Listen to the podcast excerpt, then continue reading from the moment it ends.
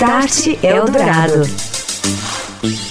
Hoje aqui no Start Eldorado, inteligência artificial, seus impactos, casos reais de uso em negócios, essa transformação, mais do que isso, essa conexão homem-máquina que já causa um grande impacto em diversas áreas do conhecimento humano, também da sociedade. Estou recebendo aqui nesta noite, no Start Eldorado, Álvaro Machado Dias, ele que é professor da Universidade Federal de São Paulo, neurocientista, ele que é especializado em tomadas de decisão, inteligência artificial, também inovação tecnológica. Boa noite, Álvaro, bem-vindo. Boa noite. Jung Park, CEO da Inova Mind, também com a gente nesta noite aqui. A Inova Mind, que é uma startup de tecnologia, dados e inteligência artificial. Boa noite, Jung, bem-vindo. Boa noite, Daniel. Professor Álvaro, inteligência artificial, muito se fala neste conceito, mas às vezes a definição não fica tão clara assim. Como é que ele tem se inserido nesse novo tipo de computação tão essencial a essa nova era em que vivemos? Pois é, uma das grandes revoluções do nosso tempo é a inteligência artificial. O momento mais elevado da inteligência natural é o homem, porque nós temos a capacidade de primeiro planejar e depois executar aquilo que a gente planejou. Para executar coisas no ambiente que a gente planejou, a gente naturalmente tem que lidar com o novo, lidar com o inesperado, lidar com situações que não faziam parte do nosso plano original. A grande diferença da computação tradicional para a computação que a gente está agora chamando de inteligência artificial é essa: ela também tem a capacidade de lidar com o novo. No coração da capacidade de lidar com o novo está um conceito que é essencial ao próprio entendimento do que é a vida humana, que é o conceito de aprendizado.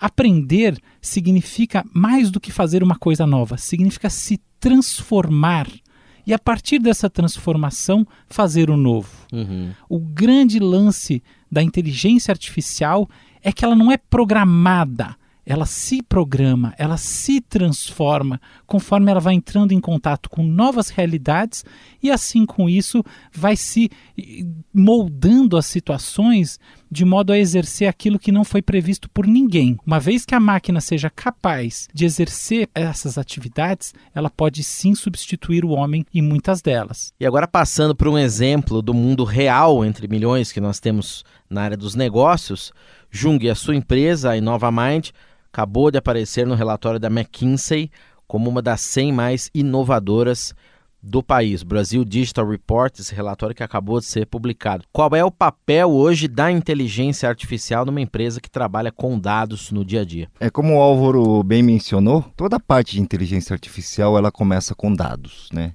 Sem dados você não tem o alimento ali para você gerar insights e se trabalhar com qualquer solução cognitiva. Então, basicamente, eu gosto de separar em três pilares, assim, né? Se eu vou falar de uma forma bem simplificada, né?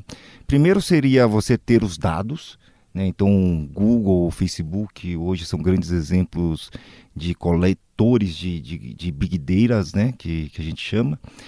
É, depois disso, você conseguir tratar esses dados, você buscar correlações ou você buscar é, modelos de regressão que você gere informações para as pessoas e depois aí você pode aplicar algumas soluções cognitivas, como por exemplo um reconhecimento facial que agora está bem em voga, né? Então você consegue fazer autenticação pela, pela face. Então através do login pela face você pode chegar e buscar os seus dados dentro do Big Data e falar que você é aquela pessoa, né? Então são soluções assim na prática que a gente vem, vem desenvolvendo, né? E essas soluções você oferece para mercado, para empresas, que, que tipo de aplicações tem? Então hoje uma coisa assim com, com, a com o avanço da tecnologia, eu acho que uma, uma coisa que, que assim eu sou muito entusiasta é porque antigamente essas tecnologias essas tecnologias mais avançadas estavam só somente disponíveis para grandes empresas, né? Conseguiam comprar seus servidores, conseguiam armazenar grandes dados, conseguiam comprar né, soluções de grandes empresas de tecnologia. Hoje uma startup consegue fazer isso. Hoje com as soluções em cloud, né, meio que você tirou um oligopólio gigante das grandes empresas e você consegue ter uma startup de quatro pessoas ali criando uma empresa gigantesca, monstruosa, né, através da tecnologia, porque ele não está mais amarrado a um custo de capital intensivo que tinha nas grandes empresas. Certo. Essa é a solução que vocês oferecem. Sim. Então assim, nossos clientes assim, elas vão desde grandes corporações como startups. Então a ideia nossa é a gente agnóstico em termos de tamanho de empresa e a gente gosta de falar que a gente empodera também aí uhum. qualquer tipo de empresa. Professor, a gente já recebeu aqui no Start Dourado inúmeros executivos aí de bancos, de operadoras, pessoal de indústria, inclusive falando de indústria 4.0, com outro conceito está intimamente ligado ao que a gente está falando aqui. E eu vejo assim, leio por aí inúmeros exemplos. Vi, por exemplo, já na minha área, robôs que conseguem com inteligência artificial escrever uma matéria substituindo um, um jornalista. Saiu um livro na China agora escrito por inteligência artificial. A, a Coreia do Sul usa na polícia inteligência artificial para identificar identificar criminosos, etc. Aplicações são inúmeras, né? O, o Jung citou uma aqui, né? Que ele trata, trabalha lá na empresa dele. Vamos citar casos, cases aqui. Onde você pode usar a inteligência artificial? Qual que é o limite disso? A inteligência artificial ela pode ser complementar ou substitutiva. No plano da inteligência artificial substitutiva, a gente tem a substituição de atividades mecânicas, atividades que não engrandecem a experiência humana. Sim. Nessas horas ela é muito boa ela também pode ser substitutiva em sentidos muito negativos. Alguns desses, inclusive, não apenas negativos por aquilo que elas eliminam do ponto de vista da nossa capacidade de realizar nossa potência como seres humanos, mas também negativa pela qualidade da entrega. Eu acredito que para a gente escrever um bom romance, para a gente fazer uma boa reportagem, um ensaio, que quer que seja, a gente precisa estar imerso, do ponto de vista da nossa experiência, numa realidade que é compartilhada com outras pessoas que sentem e pensam como a gente. Por definição, nenhuma máquina pode fazer isso. O que ela pode fazer é emular essa experiência de estar imersa nessa situação e assim por diante até que ela chegue no resultado final. Mas esse resultado sempre vai perder, sempre vai deixar de lado algumas das sutilezas mais importantes para a definição do que nos causa realmente comoção, do que nos causa interesse num trabalho literário. Eu diria que a gente tem cases fantásticos que vêm através da inteligência artificial. Pode, por exemplo, pegar os experimentos de arte feitos pelo laboratório do DeepMind do, do Google, que tem coisas interessantíssimas, criações que parecem saídas de um imaginário sintético A gente tem o case dos bots do Facebook, né? O Facebook colocou dois bots para dialogarem, muito, muito entre aspas, né? E a despeito deles terem criado uma espécie de uma salada de palavras que, do ponto de vista mais profundo, não tem lá grande interesse, fato é que eles criaram uma espécie de protoconversa, de protolinguagem ao mesmo tempo, que, na minha opinião e na opinião de outras pessoas, pode ter interesses para os estudos de linguística, pode ter interesse para a gente entender como surge a linguagem. Criada por inteligência artificial, Exato. nesse caso.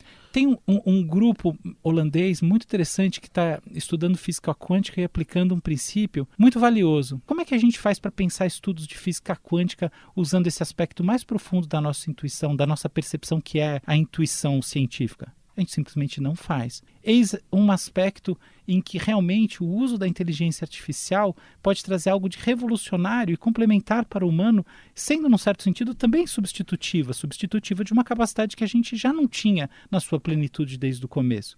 Eu vejo, por exemplo, muitas das coisas que o Jung está fazendo um pouco nessa linha. A gente substitui coisas que já eram chatas, que não eram legais, por coisas que funcionam melhor. Agora, Jung, é exatamente, eu até queria que você complementasse, quer uhum. dizer, à luz disso que o professor falou também, como é que fica a questão do homem e da máquina, no teu caso lá, por exemplo, é, essas situações que a máquina consegue trabalhar com dados muito melhor do que uma pessoa ali, Sim. triando e tabulando, etc, etc. Como é que uhum. você lida com isso é, e os impactos que você acredita que possam haver no mercado de trabalho, por Sim. exemplo? Então, por exemplo, uma máquina é muito melhor, muito mais eficiente, né? Quando, por exemplo, você vai chegar e tentar identificar ou procurar uma pessoa numa, num grupo de mil pessoas, por exemplo. Um ser humano, né? capacidade cognitiva de um ser humano é muito difícil, né? Um robô ele tem uma performance muito melhor. O ser humano não tem que ter medo da inteligência artificial, né? Ele tem que aprender com a inteligência artificial, né? Alguns empregos, como a gente entende hoje, eles irão morrer e outros irão nascer. Quem consegue entender que a tecnologia ela é amiga do homem, no seu caso, né, que você falou da questão de, de olha, será que uma, uma inteligência artificial vai ser capaz de substituir o Daniel? Eu diria que a parte manual, braçal, sim, né, mas ele também te empodera de você ter muito mais acesso a informações e dados relevantes para você tomar decisão. Quer dizer, o segredo é você saber trabalhar isso como aliado teu e não como inimigo, né? Exato. É um novo tipo de profissional vamos dizer assim, que vai já surgir no âmbito dessa inteligência já incorporada ao trabalho é. desde o momento que ele começa. Por exemplo, se você chegar e for escrever um artigo, você pode chegar e usar a inteligência artificial para saber se aquele artigo que você está escrevendo, aquela matéria que você está escrevendo, uhum. ela pode criar um certo, uma certa relevância ou não ou aquela matéria já foi escrita naquele sentido diversas vezes já, né? Tá certo. Eu entrevistei um engenheiro aqui há poucos programas atrás, aqui no Start, André Gualda, ele é da Ericsson. Ele falava que vai chegar um momento em que a minha inteligência artificial vai conversar com a sua inteligência artificial e poderíamos estar fazendo essa entrevista aqui com duas inteligências artificiais, a do entrevistador e a do entrevistado, é, conversando, trocando ideias, cada uma querendo saber pontos aí relevantes do que o outro e o outro respondendo também coisas relevantes. Chegaremos a esse ponto, professor? Do ponto de vista técnico, sim. Na verdade, a gente chama isso de multi-agent, né? Uhum. A gente já tem várias arquiteturas multi-agent de inteligência artificial. É, esse exemplo que eu dei dos, dos chatbots do Facebook não deixa é de ser alguma isso. coisa nessa linha. Sim. Porém, do ponto de vista humano, eu vejo muito pouco valor nisso. Eu entendo que a graça é, da vida está na intersubjetividade, está na troca entre pessoas. E a gente pode até ter bots que façam assim a, o primeiro round da, da interação, de modo que a gente é, chegue a, a, pontos nodais, pontos de interesse máximo, mas a partir deles a gente tem que celebrar a nossa relação, tem que conversar, trocar experiências que envolvem estar vivo e no mundo com as outras pessoas e entendendo a ética e a gravidade disso tudo para todo mundo. Start Eldorado. Continuando a falar sobre inteligência artificial agora, faço uma pergunta para o Jung Park, ele que é empreendedor, está com a gente nesta noite aqui no Start. Jung, privacidade e segurança de dados frente à análise desses próprios dados que estão disponíveis aí pela internet e são trabalhados pela inteligência artificial, como conversamos no primeiro bloco. Como é que o empreendedor deve se preocupar também para preservar essa privacidade até à luz da nova lei que está sendo discutida e regulamentada aqui no Brasil. Então, logicamente que existe uma, uma questão aí a ser discutida sobre proteção de dados, os, privacidade de informações, né? tem algumas barreiras que precisam ser superadas, né? É, é, discutidas, né? até onde vai o, o, o é, o meu direito e o seu, né, e o seu direito, né, até onde eu estou invadindo, até onde não estou invadindo, mas eu acho que a tecnologia é essa provocação, uhum. né, sempre essa provocação, né? E as pessoas elas vão se adaptando, porque na verdade a tecnologia não foi criada por robôs, pelo, a tecnologia foi criada pelo próprio homem. Eu certo. concordo inteiramente com o que o Jung está falando e diria mais. Em geral, a gente tende a pensar que a substituição do trabalho é generalista, mas ela, ela tende a não ser, porque as pessoas têm uma aspiração por pessoas. Então, conforme a gente começa a, a ter a oportunidade de substituir trabalho, a gente vai primariamente substituir trabalho frio. E isso provavelmente vai reforçar os trabalhos nas cadeias de serviço, de atendimento humano e, e assim por diante. Acho que na, na, na área clínica é, é, fácil de entender. Por exemplo, é, há um tempo atrás, décadas atrás, vamos pensar, por exemplo, na psiquiatria, é, a grande busca, né, o grande luxo era um psiquiatra que tivesse certo conhecimento, conhecimento suficiente para é, fazer boas re recomendações do ponto de vista medicamentoso. Na verdade, uhum. fazer bons diagnósticos e, a partir disso, é, fazer é, simplesmente um trabalho de indicação, né? como se fosse um sistema de recomendações, se a gente parar para ver, que é o que uma máquina faz hoje em dia.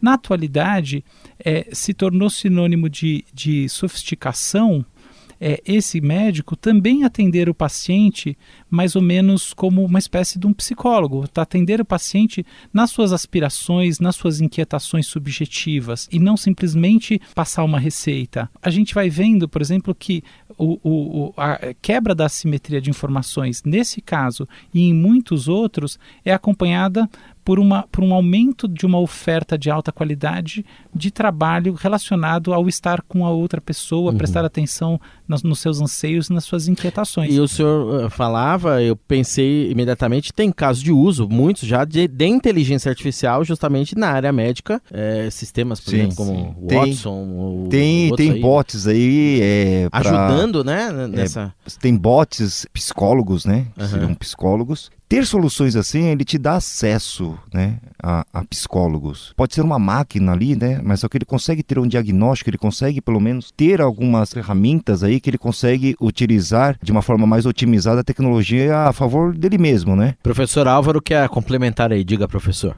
Eu vou contar um case muito interessante. No desenvolvimento de um desses chatbots de psicologia, foi feito um experimento. Algumas pessoas interagiram com esse chatbot e outras pessoas interagiram com, na verdade foi com um psiquiatra, ok? Mas estava fazendo esse papel de um psicólogo. O que aconteceu depois é muito surpreendente. Os trechos foram enviados para um painel de jurados, tinha simplesmente o seguinte objetivo: determinar em qual grupo estavam as pessoas que falaram coisas mais profundas. E curiosamente, por mais absurdo, o grupo que interagiu com a máquina teve um rating, né, uma avaliação mais alta. Agora, por quê? Não é que a sessão feita por um chatbot possa ser mais profunda que a sessão de um psicólogo psiquiatra, de maneira nenhuma, não tem a menor chance disso acontecer. É justamente o oposto. Olha só, para que uma sessão clínica ela realmente deslanche, é preciso que as pessoas comecem a estabelecer uma zona de confiança e de entendimentos da dada a impossibilidade de criar isso em cinco minutos, a máquina, pelo menos, ela é vista como alguém que não te julga.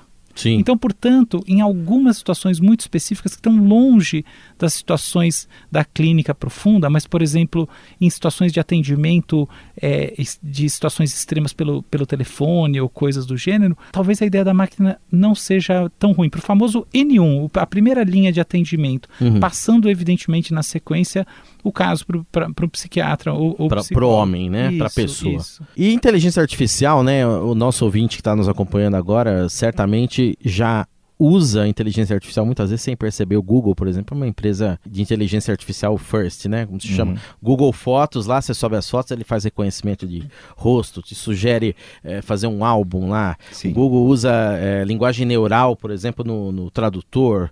Ele usa machine learning lá no Gmail, para você é, fazer lá o ranqueamento dos links na pesquisa, no buscador.